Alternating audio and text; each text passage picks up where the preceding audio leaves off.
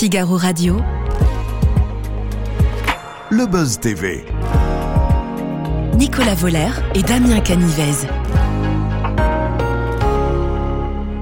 Bonjour à toutes et à tous, ravi de vous retrouver pour ce nouveau Buzz TV de TV Magazine. Nous sommes ensemble sur Figaro Live, sur la chaîne Figaro TV Île-de-France et évidemment sur Figaro Radio avec notre invité du jour aujourd'hui, une légende du journalisme sportif. Est-il encore besoin de le présenter? Une encyclopédie vivante du foot dont la passion débordante peut le faire basculer dans un état de transe en une seule frappe, un seul tacle ou un seul débordement. La flamme qui brille si fort dans ses yeux, tellement puissante qu'il n'a pas le droit de s'approcher des forêts l'été, au risque de provoquer un incendie. C'est une voix également de Stentor qui a fait vibrer les ondes de Radio France pendant plus de cinq décennies et depuis deux ans, c'est désormais sur Europe 1 qu'il officie et tente de faire honneur à son dieu de toujours, le ballon rond. Bonjour Jacques Vendroux. Bonjour à tous. Merci d'être avec nous, ravi de vous avoir. Si on parlait sport, c'est le titre de l'émission hebdomadaire que vous lancez le samedi 15 juillet, ce sera de 9h à 10h sur Europe 1, euh, durant tout l'été, hein, euh, évidemment. Pas de vacances pour Jacques Vendroux. Le concept est simple. Vous interrogez une personnalité politique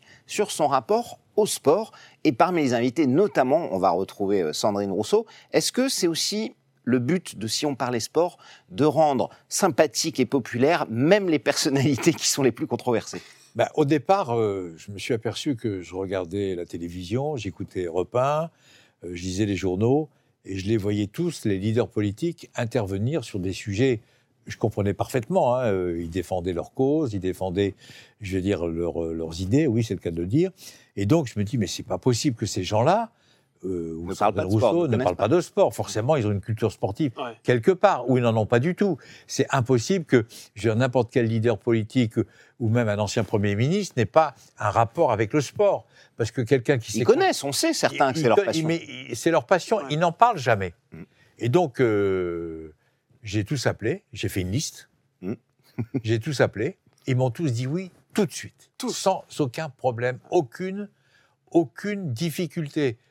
Ah, c'est original, ah, c'est marrant, pourquoi pas, mais il y a ça change. que- ça change. Ouais.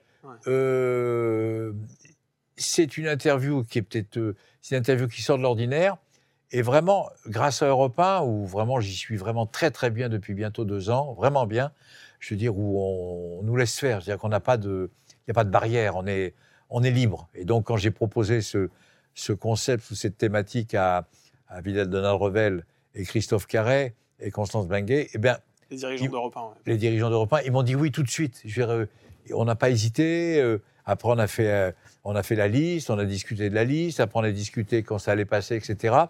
Ça a été un plaisir, en tous les cas, de le faire. Euh, et je veux dire, Europe 1 m'a donné cette chance inouïe de prolonger, entre guillemets, mon, mon aventure.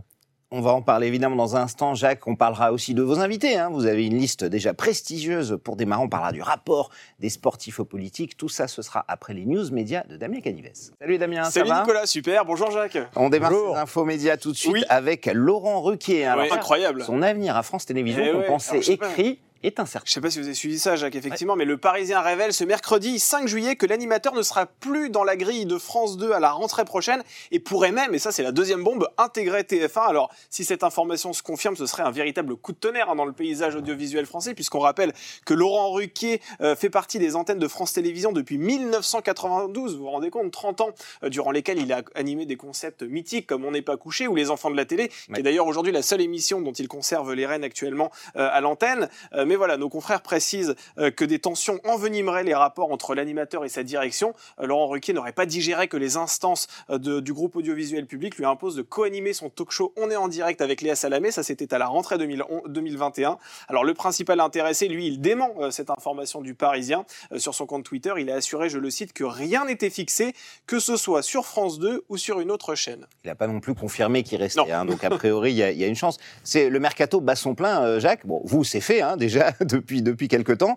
Euh, il y a une arrivée dont on parle, c'est celle de Pascal Pro qui est imminente. Il a annoncé qu'il quittait RTL pour revenir sur Europe 1. On sait que vous êtes proche. J'imagine que voilà, l'arrivée de Pascal sur Europe 1, ce serait une super nouvelle pour vous. C'est une immense rumeur. Ouais, plus qu'une immense rumeur, on va dire. C'est pas euh, officiel, bien sûr, mais vous en réjouissez s'il si, s'il vient. et- S'il vient, je suis très très heureux parce que Pascal est quelqu'un que je connais bien, que j'ai connu dans une autre vie comme journaliste sportif. Il a Absolument. beaucoup travaillé avec, euh, À TF1 à l'époque avec TF1, Thierry Roland. avec Thierry Roland et Jean-Michel Larquet. Et donc, euh, c'est vrai que si Pascal venait à Europe 1, je crois que c'est une très très bonne nouvelle pour la chaîne et pour le groupe. Le, le départ de Ruquier euh, en observateur Alors, Ruquier, c'est un coup dur, hein, j'imagine. Non, mais j'ai beaucoup de tendresse pour Laurent Ouais. Ruquier. Très, beaucoup de tendresse parce que d'abord, il a, dans une autre vie aussi, débuté comme journaliste sportif. Ouais, Ouais. Et il adore le foot. hein. Il adore le foot et il est ouais. supporter du Havre. Ouais, C'est un natale. supporter Qui remonte en Ligue 1 cette année, Qui remonte en. Ligue 1. Et c'est vrai que je le vois pas très souvent, mais j'ai beaucoup de beaucoup d'affection pour lui parce que c'est quelqu'un de d'abord c'est un super professionnel et c'est quelqu'un qui est fidèle en amitié et qui est réglo dans la vie. Ouais. Et c'est très rare maintenant dans notre métier. C'est très rare. On continue ces infos médias, Damien, avec l'arrêt des pouvoirs extraordinaires du corps humain sur France 2. Oui, Michel Simès, animateur de cette émission diffusée sur France 2, a confié à nos confrères de Télé Loisirs que le programme allait s'arrêter dès cet été. Alors il met donc un terme au duo de choc qu'il formait avec Adriana Carambeu dans ce rendez-vous. Euh, Pourquoi ce programme s'arrête-t-il? Eh bien, parce que le médecin préféré des Français considère qu'il en a fait le tour. Alors il faut quand même préciser euh, que ça fait 11 ans hein, maintenant que cette émission est diffusée Ouais. sur le service public. Donc à un moment donné, les pouvoirs du corps humain, ils sont pas illimités non plus. Il en a fait un peu le tour aussi.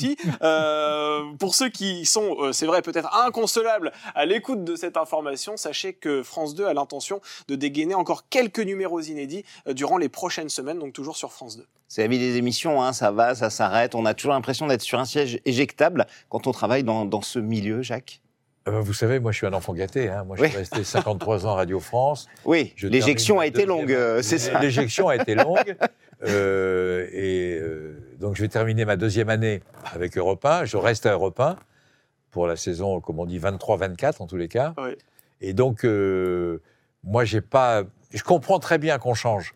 Je comprends très bien qu'on essaye de faire autre chose. Je comprends très bien aussi, c'est pas facile à dire, que nos supérieurs hiérarchiques, Ouais. à un moment ou à un autre, aient envie de passer à autre chose. De changer de je- visage un peu aussi. Oui, non, et puis, je veux dire, un- je prends un, un patron, n'importe quel patron, euh, je veux dire, il, il est, il est payé pour gérer son antenne, pour gérer. C'est pas des philanthropes. Mm. S'il décide, je ne sais pas si c'est des positions qui sont toujours agréables, euh, qu'ils ont envie de prendre, s'il décide de se séparer d'un animateur, ou un animateur, ou un journaliste est sollicité par une autre chaîne, ça fait partie du film. C'est comme dans le mercato du football. Ouais, ouais, On nous propose, on prend ou on prend pas, Ouais. ou on dit non. Et si jamais on nous vire, bon, on n'est pas content, on est vexé, ok, mais on passe à autre chose. C'est la loi du marché. C'est la loi, c'est- c'est le film, Exactement. c'est le film. On termine, Damien, le chiffre du jour, 2,8. Oui, c'est en millions le nombre de téléspectateurs qui se sont rassemblés devant le lancement de la neuvième saison de The Voice Kids. C'est beaucoup, euh, ça. 15,2% de part d'audience, c'était sur TF1. Ouais. Effectivement, c'est pas énorme et d'ailleurs c'est en dessous du score enregistré lors du coup d'envoi de la précédente saison et surtout c'est le plus faible démarrage historique depuis que l'émission existe. Et effectivement, c'est la première fois que TF1 lance cette émission également en, été, hein, enfin Ouais. en estival. En général, c'était plutôt une Ouais. émission de. de, de Ils reprennent de surtout la case du mardi qui était euh, occupée aussi par euh, par. C'est un essai aussi cette de, année. de ouais, la part de vraiment TF1. le mardi, il faudrait peut-être revoir un peu euh, TF1. Jacques Vendreau, vous présentez un nouveau rendez-vous hebdomadaire euh, cet été baptisé Si on parlait sport à partir du samedi 15 juillet hein, sur Europe 1 de 9h à 10h. Vous recevez les hommes politiques, hommes et femmes politiques bien sûr, hein, de, de tous bords pour évoquer leur rapport au sport. Euh, D'abord comme ça pour nous donner envie un petit teasing qui on va entendre. Vous nous avez dit ils m'ont tous répondu oui. Qui va-t-on entendre cet été? Eh bien, on va entendre le Édouard Philippe. Oui. Je vais même vous donner la date. Hmm. Eh bien, ce sera le samedi On 15 note juillet. Voilà, 15 Voilà. juillet. C'est le premier alors. Ouais. Bah, c'est le premier, 9h-10h, Ouais. et rediffusion le soir, 20h-21h. C'est Ah ouais, important. Absolument. Et puis il y a les podcasts aussi hein, sur Il y a lesquels les on peut podcasts, réécouter. etc. Donc, il va y avoir non, maintenant, euh, il y a Alexis Corbière, il y a euh, Sandrine Rousseau, il y a, je ne vais pas en oublier, il y a François Ruffin, Hmm. il y a Olivier Véran. Ils ont tous dit oui. Euh, et donc, moi, ce qui m'a étonnamment surpris, c'est qu'ils aiment tous le sport.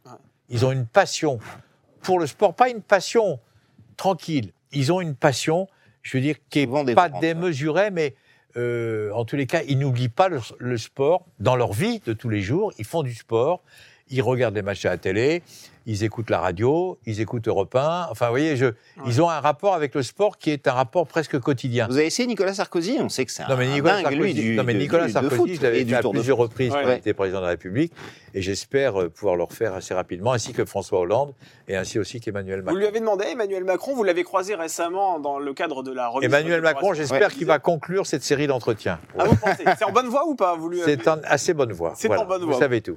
Alors c'est vrai que euh, ce que les Français. Non, mais Emmanuel Macron, c'est c'est le mauvais exemple, Ouais. parce qu'il adore ça. Ah oui. Il a rêvé dans une autre vie d'être l'arrière-gauche de l'Olympique de, De Marseille, dont il est fan. euh, qui a gagné la Coupe d'Europe en 83 avec Bernard Tapie. Donc, dans, dans son rêve, 93. il jouait la place de 93, pardon. Et il- dans son rêve, il voulait Eric Dimeco Ah oui, sur le côté gauche et gagner euh, la Ligue des Champions. Il Bon. est gaucher au foot hein, Il est ça gaucher, oui, ouais. il est gaucher. Il- mais non, mais est c'est, il aime, non mais il aime vraiment. Et il faut dire aussi, je le dis souvent, je veux dire que ce soit Emmanuel Macron, sans doute plus que les autres. Mm. Ouais. Nicolas Sarkozy qui a une passion démesurée pour le cyclisme. Il adore le cyclisme. Il adore tout. Le Tour de France, Il c'est sa connaît passion. par cœur tous les vainqueurs des tapis. Euh, François Hollande adorait le football. Mm. Jacques Chirac, il aimait moins le sport, Oui, il sauf très que sacré. il voulait que la Marseillaise soit chantée régulièrement. Mm. Donc, euh, On se ont souvient tout. qu'il avait quitté le Stade de France quand la Marseillaise était sifflée un, Et il avait un jour raison. en finale. Et en plus, il avait raison. On peut le dire maintenant, il y a prescription, il avait raison. Il avait complètement raison. Et donc, si vous voulez, euh, on a eu la chance, ces 30 dernières années ou 40 dernières années, d'avoir des présidents de la République qui aimaient le sport. Mm. Il y en a qu'un qui n'aimait pas le sport, Valéry Giscard d'Estaing. Giscard d'Estaing, Lui, euh, on était des ovnis. Ça, ça lui passe au-dessus. Alors juste, je rebondis sur Emmanuel Macron parce que vous en parlez et on sait que euh, les politiques utilisent beaucoup le sport dans leur communication. On l'a vu à la finale de la Coupe du Monde euh, récemment euh, ou au Tour de France où il vient également tous les tous les ans. La Coupe du Monde par exemple, est-ce que vous trouvez qu'à un moment le président c'est aussi sa place d'en faire trop comme il l'a fait avec Kylian Mbappé, d'essayant de le consoler? Il a été beaucoup critiqué là-dessus. hein. Non, mais alors écoutez, moi je suis pas du tout d'accord parce que, très honnêtement, il vient au Qatar Mm. pour euh, encourager l'équipe de France de football. Comme il l'a fait en Russie. comme il est fait en Ouais, Russie en 2018, etc. Il vient d'abord en tant que président de la République, et puis après, il oublie sans doute qu'il est président de la République, Ah, et il ça. devient un supporter, Mm. je veux dire, euh, de l'équipe de France de football. Quand la France est championne du monde en 2018, il est le plus heureux des hommes. Et on est content, nous aussi. Bien sûr. Même les commentateurs sportifs, on doit soi-disant euh, prendre un petit peu de recul.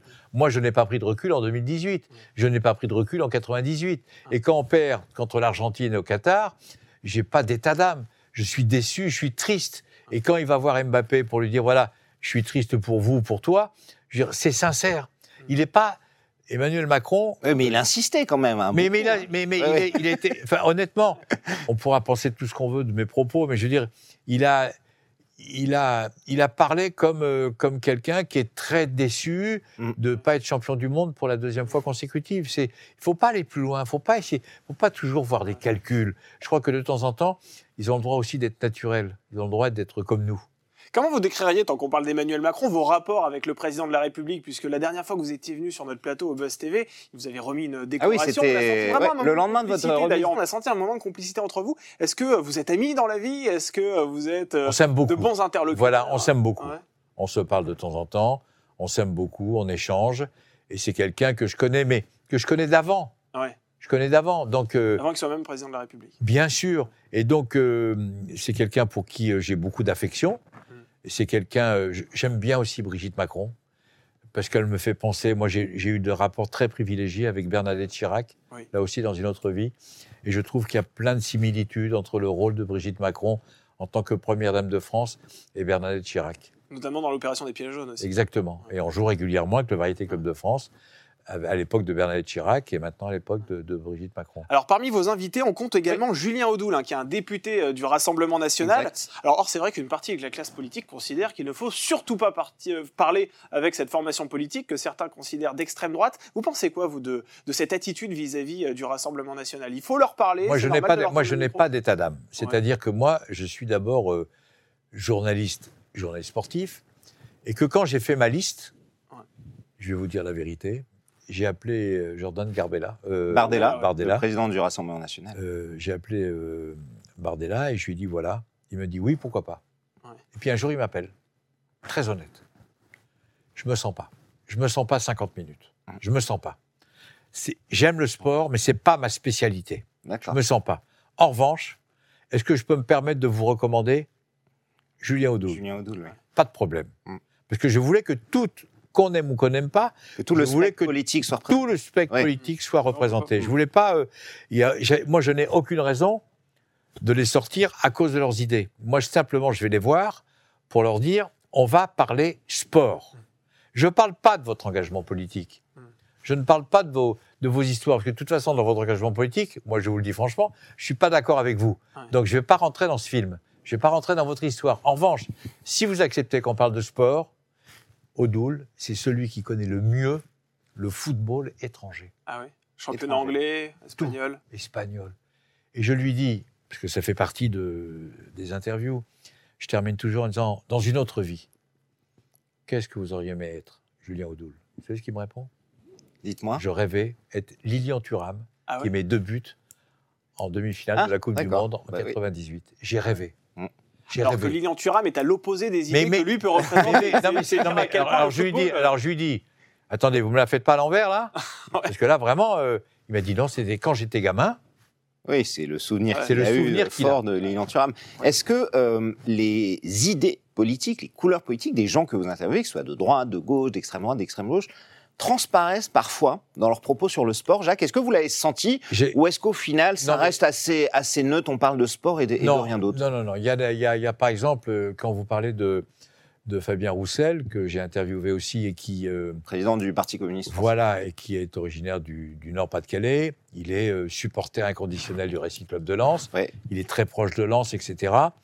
Et c'est vrai que les communistes, en règle générale, ont toujours fait dans les villes qu'ils ont dirigées une magnifique. euh, ils ont imposé une magnifique culture de sport, des stades, euh, beaucoup d'associations. De, de foot, Voilà, d'origine ouvrière, souvent. Et, donc, ouais. euh, et, et c'est vrai que l'une des meilleures ministres de la jeunesse et des sports que le gouvernement français a eu, c'était Marie-Georges Buffet pendant de longues années. Et d'ailleurs, encore maintenant, euh, moi, Qui je l'ai au Parti communiste, oui. qui est, tout- qui, était au- qui- qui est après devenu secrétaire général du Parti communiste.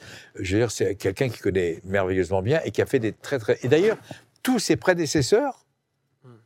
et même ses successeurs régulièrement rendent hommage À Marie-Georges Marie-Georges Buffet. Buffet. C'était elle qui était à la Coupe du Monde 98. hein, Voilà, qui notamment. essayait de faire le tampon entre Lionel Jospin et, et Jacques Chirac.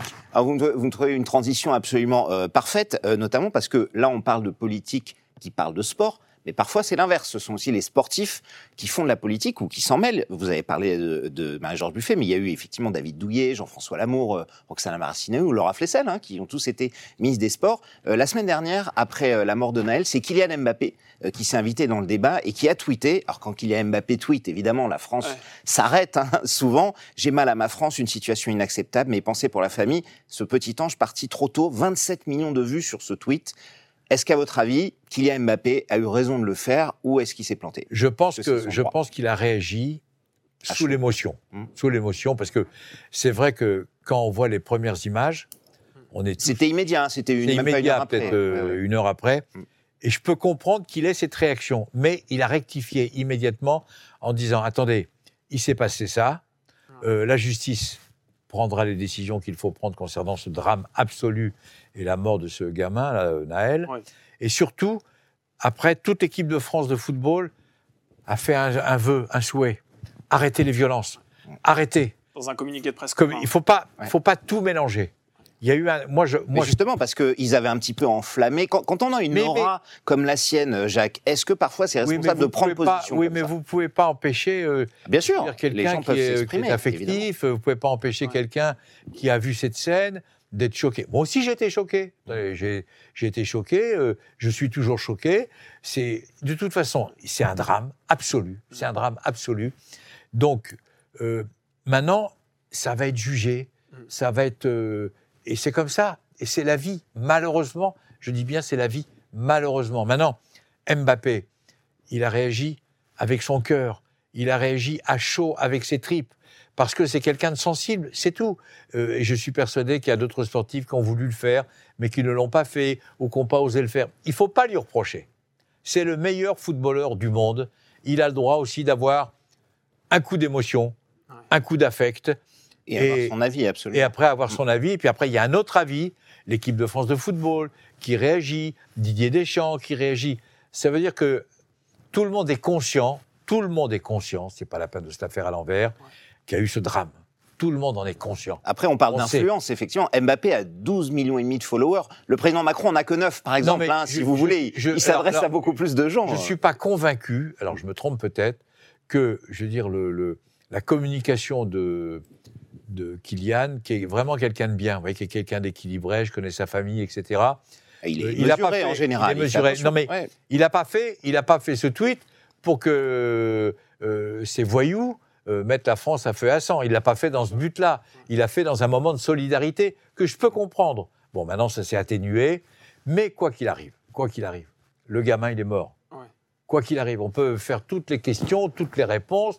On peut être euh, euh, tenir des propos euh, tolérants, intolérants, sauf qu'à la sortie, il y a un gamin et le même, le gamin, il est mort dans des conditions abominables. Voilà, c'est tout. Est-ce que vous pensez que c'est le rôle de sportif de s'inviter dans le, dans le débat public? Parce qu'effectivement, alors le Dans communiqué de presse de ouais, euh, de, de l'équipe de France est louable. Ils demandent à l'arrêt euh, des émeutes qui ont Des euh, violences, voilà, oui. un peu ensanglanté la France au cours des, des dernières, euh, des, des dernières, des derniers jours. Mais est-ce que c'est leur rôle quelque part? Est-ce que c'est leur rôle de s'inviter dans ces débats-là, selon Ben, vous? le problème, si vous voulez, c'est que maintenant, vous avez des joueurs de football ou des joueurs de rugby ou des joueurs de handball qui, euh, d'abord, ont les réseaux sociaux, Ouais. qui n'existaient pas avant.